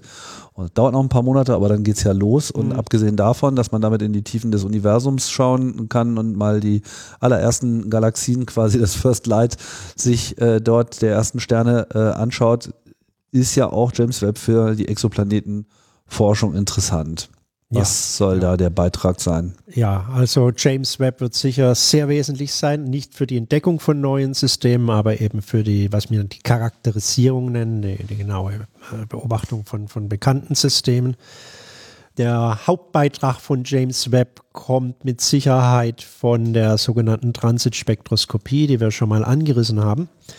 Äh, man beobachtet einen Planet während eines Transits, aber man macht Spektren eben, äh, also eine Zeit, eine Zeitfolge von, von Spektren. Und wir können dann sehen, ein Teil des Lichts von dem Stern, das durch den Planet geht, der, der vor dem Stern eben ist und den verdeckt, das geht durch die Atmosphäre von dem Planeten durch und tu dann die, die Spektralsignatur von der, von der Atmosphäre, die so ein Absorptionsspektrum von der Atmosphäre von dem Planeten eben äh, aufnehmen. Und das können wir nachmessen, indem wir Spektren vergleichen während eines Transits und wir nennen es Off-Transit vor oder nach einem Transit eben. Ne? Wenn man das mit sehr hohem Präzision diese Spektren aufnimmt. Und da wirklich ist es sehr wichtig, viel Licht zu sammeln, äh, um die entsprechenden ähm, Signal-to-Noise äh, zu bekommen in diesen Spektren. Wenn wir da eben zwei Spektren haben, dann letztlich eins, das die Durchschnitt ist der, der Transitspektren und eins der Durchschnitt der Off-Transit-Spektren, können die voneinander subtrahiert werden und wir sehen dann im Prinzip die, das Spektrum des, das Absorptionsspektrum der Planetatmosphäre. Das wurde schon gemacht seit ungefähr 15 Jahren in ein paar Hot Jupiters, die sehr hell sind. Äh, der, der wo zuerst entdeckt worden ist, AHD 209458, war, ist, ist nach wie vor ein sehr beliebtes Objekt. Das ist eine sechste Magnitude-Stern. Äh, und James Webb hat keinerlei äh, Probleme, zum Beispiel mit der Spektralsignatur von, äh, von unserer Erdatmosphäre, die immer wieder störende äh, Linien hervorruft und, und, und degradiert. James Webb kann da sehr viel bei ähm, liefern es ist eben ein, ein, großes Teleskop und extrem präzise. Und dann, äh, wo der andere äh, gute äh, Anwendungsbereich ist, dass James Webb ins Infrarot beobachten kann, wo der Vorteil gegenüber über ähm, äh, erdgebundenen Beobachtungen noch erheblich größer ist wie, wie im visuellen. Im nahen Infrarot äh, wird zwar von der Erde viel beobachtet, Aber es ist extrem wichtig, dass äh, die Atmosphäre sehr, sehr trocken ist. Äh, daher zum Beispiel Hawaii äh, und, und, und in Chile sind die besten Plätze und in, theoretisch auch die Antarktis, das Zentrum der Antarktis äh, sind die besten Plätze, wo die Luft sehr, sehr trocken ist und wo man sehr hoch ist und relativ wenig Absorption im Infraroten hat. Aber es gibt dann ein paar Bänder, die noch im weiteren Infrarot sind, wo wir auf der Erde überhaupt nichts machen können, weil die grundsätzlich äh, die Atmosphäre undurchsichtig ist. Und das lässt sich eben umgehen mit einer, mit einer Mission im All. Und James Webb kann äh, eben nahen bis mittleren Infrarot ähm, äh, eben Beobachtung machen, sowohl Spektren als auch Bilder, äh, die schlichtweg nicht möglich sind äh, vom Boden. Und das ist, wo wirklich äh, James Webb wohl wirklich Neuland äh, betreten wird vor allem auch in der Beobachtung von Systemen, die eben noch in der Bildung sind, die eben typischerweise diese Temperaturen haben, die wir schon mal erwähnt haben, also Zimmertemperatur mehr oder weniger, äh, die, die eben Infrarot abstrahlen, äh, wo dann sowohl Bilder, extrem hochauflösende Bilder gemacht werden können mit James Webb, wie auch, wie auch Spektren von den äh, interessanten. Ähm das heißt, wir werden vielleicht dann auch mal ein erstes Bild von einem Exoplaneten bekommen? Oder also ein, ein Exoplanet verlangt? als Punkt haben wir ja schon, äh, also zumindest Exoplanete, die sich bilden. Also auflösende Bilder, wo wir den Planet wirklich als Scheibe sehen können, äh, ist auch James Webb äh, nicht in der Lage dazu. Da gibt es andere Projekte, die sind aber im Moment alle auf, äh, soweit ich weiß, auf Eis gelegt. Mhm. Äh, da bräuchten wir wirklich Systeme, sogenannte interferometrische Systeme, wo mehrere Teleskope in einem gewissen Abstand von Kilometern oder Hunderten von Kilometern ein Riesenteleskop praktisch bilden, das eine entsprechende optische Auflösung hätte, um auch einen Planeten als Scheibe äh, abzubilden. Oder eine ganze Armada von James Webbs. Ja, da gab es das Larvin-Projekt, äh, das äh, Anfang der 2000ern stark äh, forciert wurde äh, wo wirklich äh, Planeten, das heißt, wo wir Plane Sterne beobachten können und wirklich das Planetensystem dann ziemlich komplett sehen würden als Bild. Es hatte allerdings auch nicht die Auflösung, um die Planeten selber als Scheibe aufzulösen. Okay. Gibt es noch bessere Ideen, die aber im Moment völlig außer Reichweite okay. sind. Ist ja auch nicht so wichtig. Ja. Äh, sehr viel wichtiger ist ja, dass man, dass man was drüber weiß. Mhm. Ähm, diese Möglichkeit, den Planeten zumindest dann so weit auf den Pelz zu rücken, dass man mehr über die Zusammensetzung der mhm. Äh, Atmosphäre und damit ja auch mehr über die Zusammensetzung der Planeten als solche mhm. weiß. Welche also welches Potenzial entwickelt James Webb an der Stelle wirklich? Was, was ist so im, im Erwartungshorizont? Mal jetzt mal die überraschenden Erkenntnisse mal die überraschenden kann ich Ihnen nicht vorher sagen. ja, ja.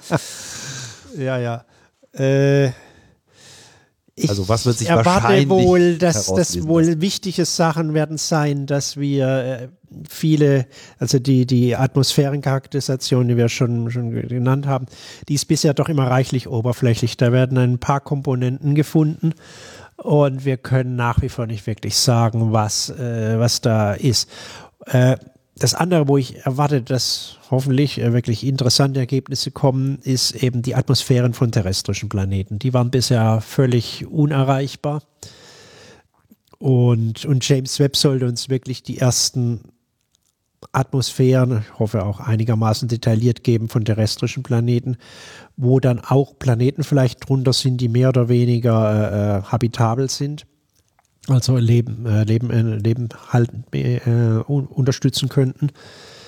Das wird wohl der weitere wirklich große, große äh, äh, Sprung sein mit James Webb. Ähm, diese, diese Klasse von Planeten, die im Moment wirklich nicht, nicht möglich ist äh, zu untersuchen, dass, dass wir da die ersten, ersten Atmosphären bekommen von, von erdähnlichen Planeten. Was wären denn so die interessantesten Erkenntnisse? Also ich meine, man kann jetzt auf alles blicken, man, ja, ja. man sammelt jetzt erstmal äh, Daten. Äh, von Zeit zu Zeit muss man sich ja dann, glaube ich, auch immer mal wieder fragen, was wollen wir eigentlich wirklich jetzt als nächstes äh, verstehen? Was sind so äh, die entscheidenden Fragen, wo mhm. vielleicht auch viele zukünftige äh, Entwicklungen und Erkenntnisse äh, dranhängen? Was kann denn so die Exoplanetenforschung vielleicht uns noch an grundlegenden Erkenntnissen geben, jetzt außer über die Exoplaneten als solche? Also was kann man zurückschauen schließen auf unser äh, Sonnensystem oder was in äh, anderen Bereichen der Kosmologie äh, vielleicht einen Einfluss hat. Ja, ich denke wirklich äh, klar zu verstehen, wie unser Sonnensystem zum einen äh, entstanden ist. Mhm. Dafür sollten wir andere so ähnliche Systeme noch finden und, und auch, auch, auch analysieren. Äh, die, haben wir denn ein, überhaupt schon welche gefunden? Also ja, wir haben, wie gesagt, sind. Jupiter haben wir bisher gefunden, ähnliche Jupiter, vielleicht auch mal ein, Saturn-Äquivalent, äh, aber, aber weitere noch nicht. Äh, und ich denke dann äh, wirklich, die, die, wesentliche Frage, die Exoplaneten auch, auch stark motiviert, ist eben die, das Vorhandensein von Leben im Universum.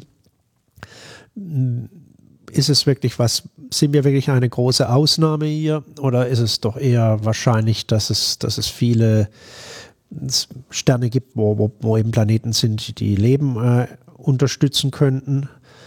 Weiter weg dann eben die Frage auch äh, hochentwickeltes Leben oder nicht. Intelligentes Leben natürlich, wo wir dann auch einen gewissen Überlapp haben mit den SETI-Projekten, die wirklich versuchen, direkt äh, extraterrestrische Intelligenzen zu finden und das praktisch abkürzen dann diesen Weg das ist im Moment wohl auch die, die Hauptmotivation äh, äh, für, für viele der, der, der, Projekte, die, die laufen. Dass wir da einen Weg finden, die, die Planeten genauer zu charakterisieren, zum Beispiel zu sehen, ob da äh, wirklich äh, Gase sind, die darauf hinweisen, zum Beispiel Sauerstoff oder Ozon, dass da wohl biologische Prozesse auf diesen Planeten äh, im Gange sind.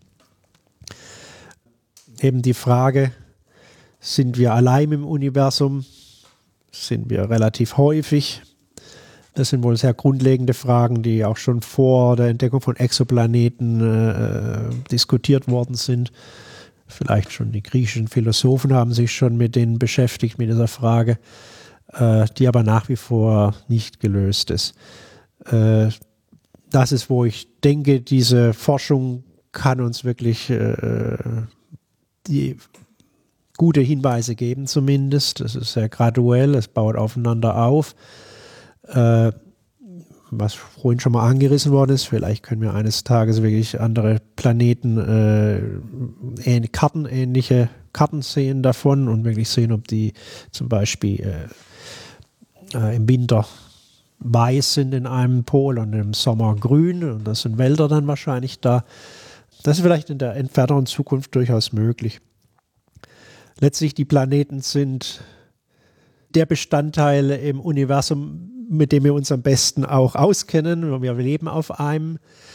Und, und daher denke ich auch, dass es wirklich wichtig ist, äh, zu sehen, tun diese Erden woanders existieren, wie könnten sie sein? Es regt auch die Fantasie an äh, oft, äh, wie, wie diese Planeten aussehen könnten äh, was, was gibt es an, an Bandbreite in der Natur wirklich, was, was da produziert werden könnte. Wenn ich es äh, richtig mitbekommen habe, es gibt aber eigentlich alles, was wir bisher gesehen haben, ist erstmal nicht unbedingt jetzt genauso wie unser Sonnensystem mhm. aufgebaut. Das mag einfach sein, dass wir noch zu wenig angeschaut haben.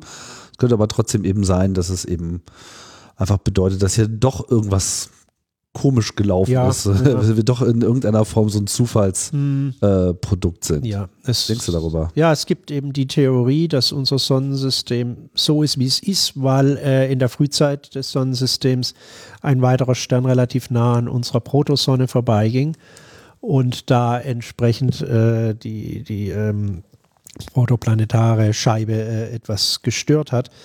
Das ist eine Theorie.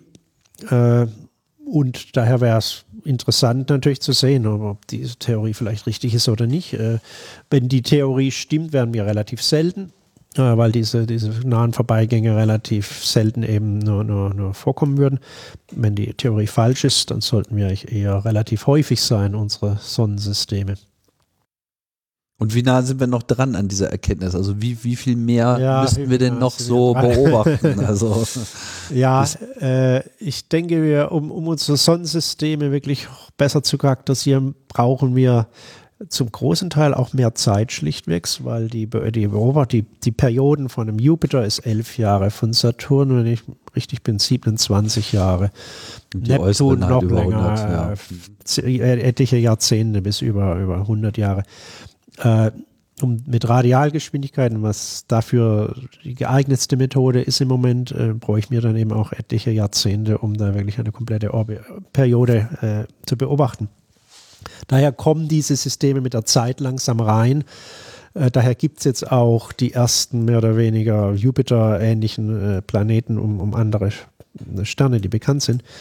Ist es denn vorstellbar, dass man auch nur aus einem einzigen Transit, den man beobachtet, schon Rückschlüsse äh, ziehen kann, dass man sich mal so sicher ist, dass das ja, auch wirklich einer ist? Nee, nee. Äh, hm. Das wäre eine schöne Abkürzung. Das wäre eine schöne Abkürzung. Bei Kepler wurde das versucht. Die Kepler-Mission wurde eigentlich gestartet mit der, mit der Motivation, dass äh, sowas wie unsere Erde um eine Sonne gefunden wird. Deshalb wurde die vier Jahre lang äh, sollte die laufen, womit eine Erde um die Sonne, wenn die richtig ausgerichtet ist, äh, eben vier, drei bis vier Transits äh, hervorruft.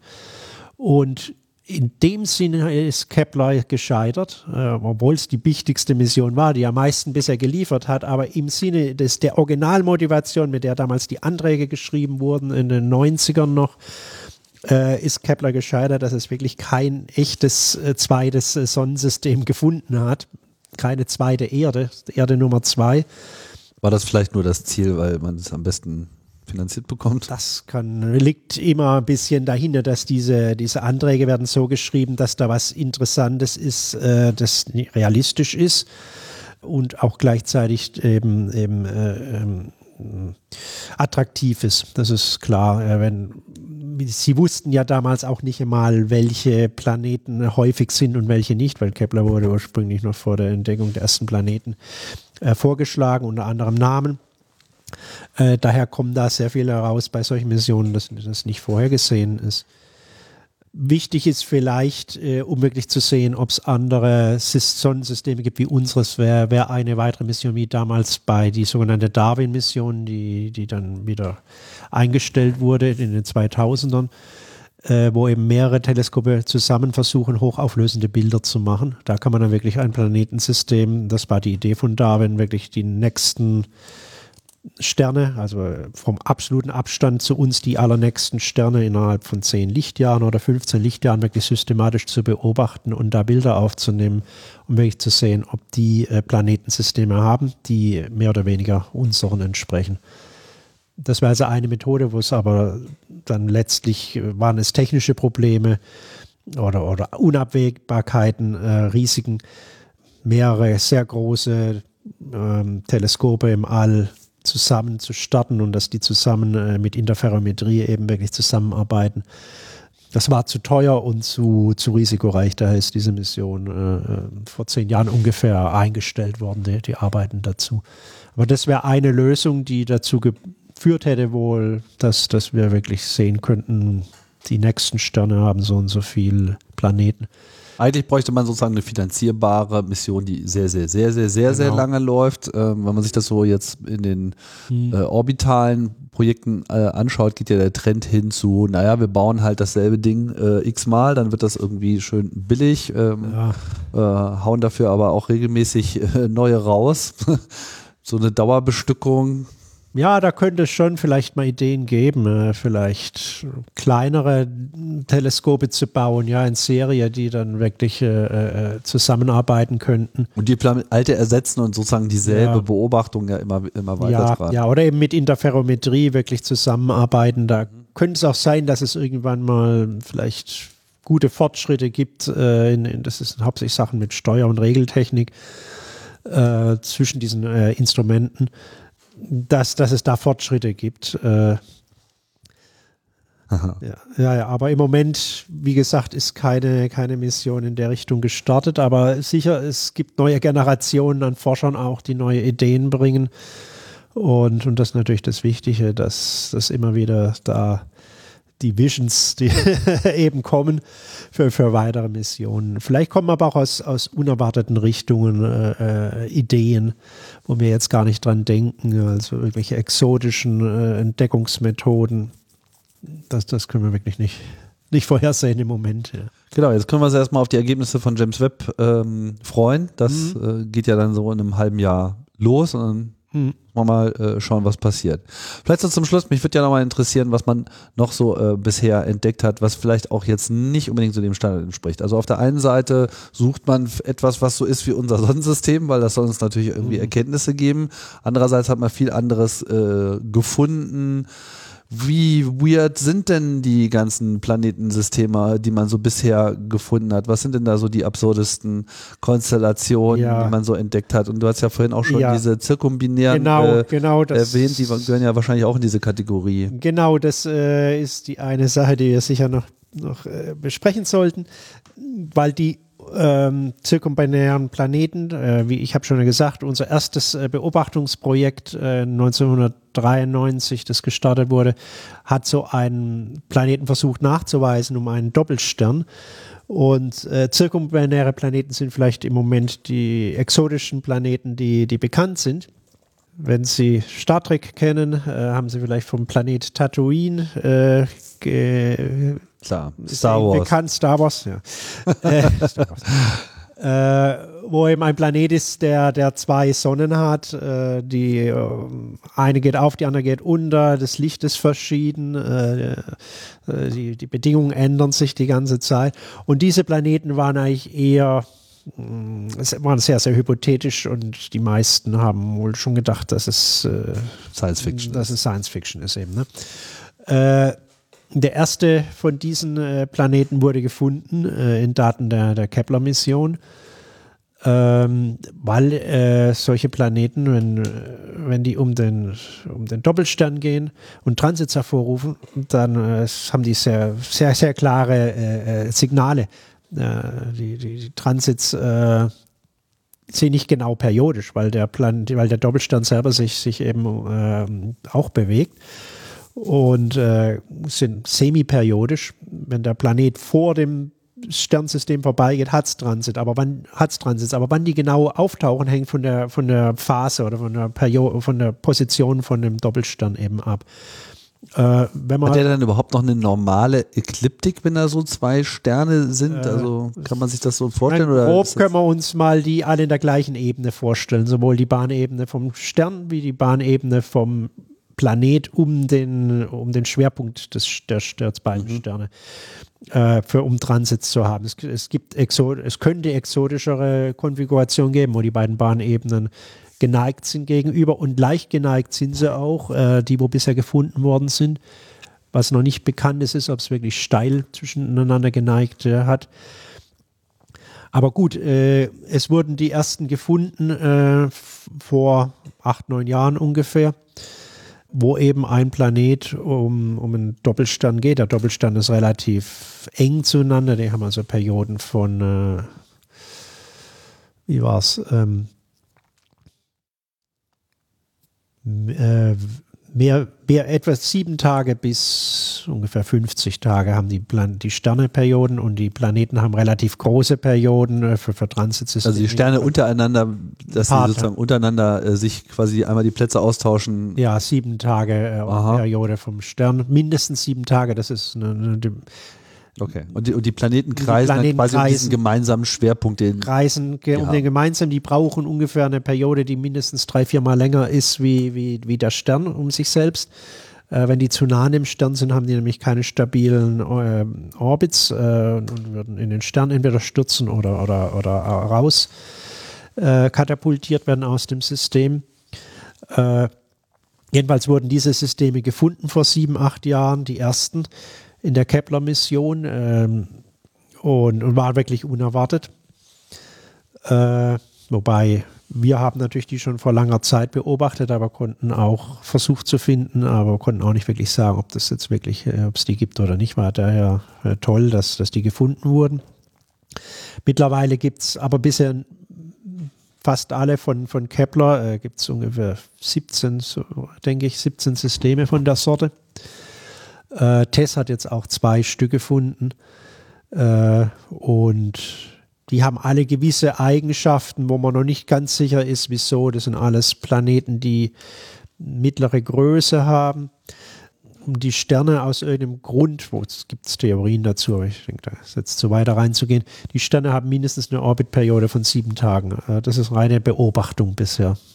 von den 15 bis 17 Systemen, die bekannt sind. Hat wahrscheinlich was mit der Entstehungsgeschichte zu tun, dass das äh, Sternsysteme, die untereinander mit schneller umeinander sich umkreisen, sind eigentlich häufiger und leichter zu beobachten, aber da wurden bisher keine Planeten drum gefunden. Ist denn äh, die Optik, ja. die man so äh, jetzt ja. bei Star Wars von Tatooine ähm, bekommen hat, könnte man sich das dann auch so vorstellen, wenn es jetzt wirklich mal so ein habitabler äh, oder halbwegs habitabler Planet wäre? Also dann hat man so, ja, so zwei Sonnenuntergänge. Ja, ja, man hätte zwei Sonnenuntergänge.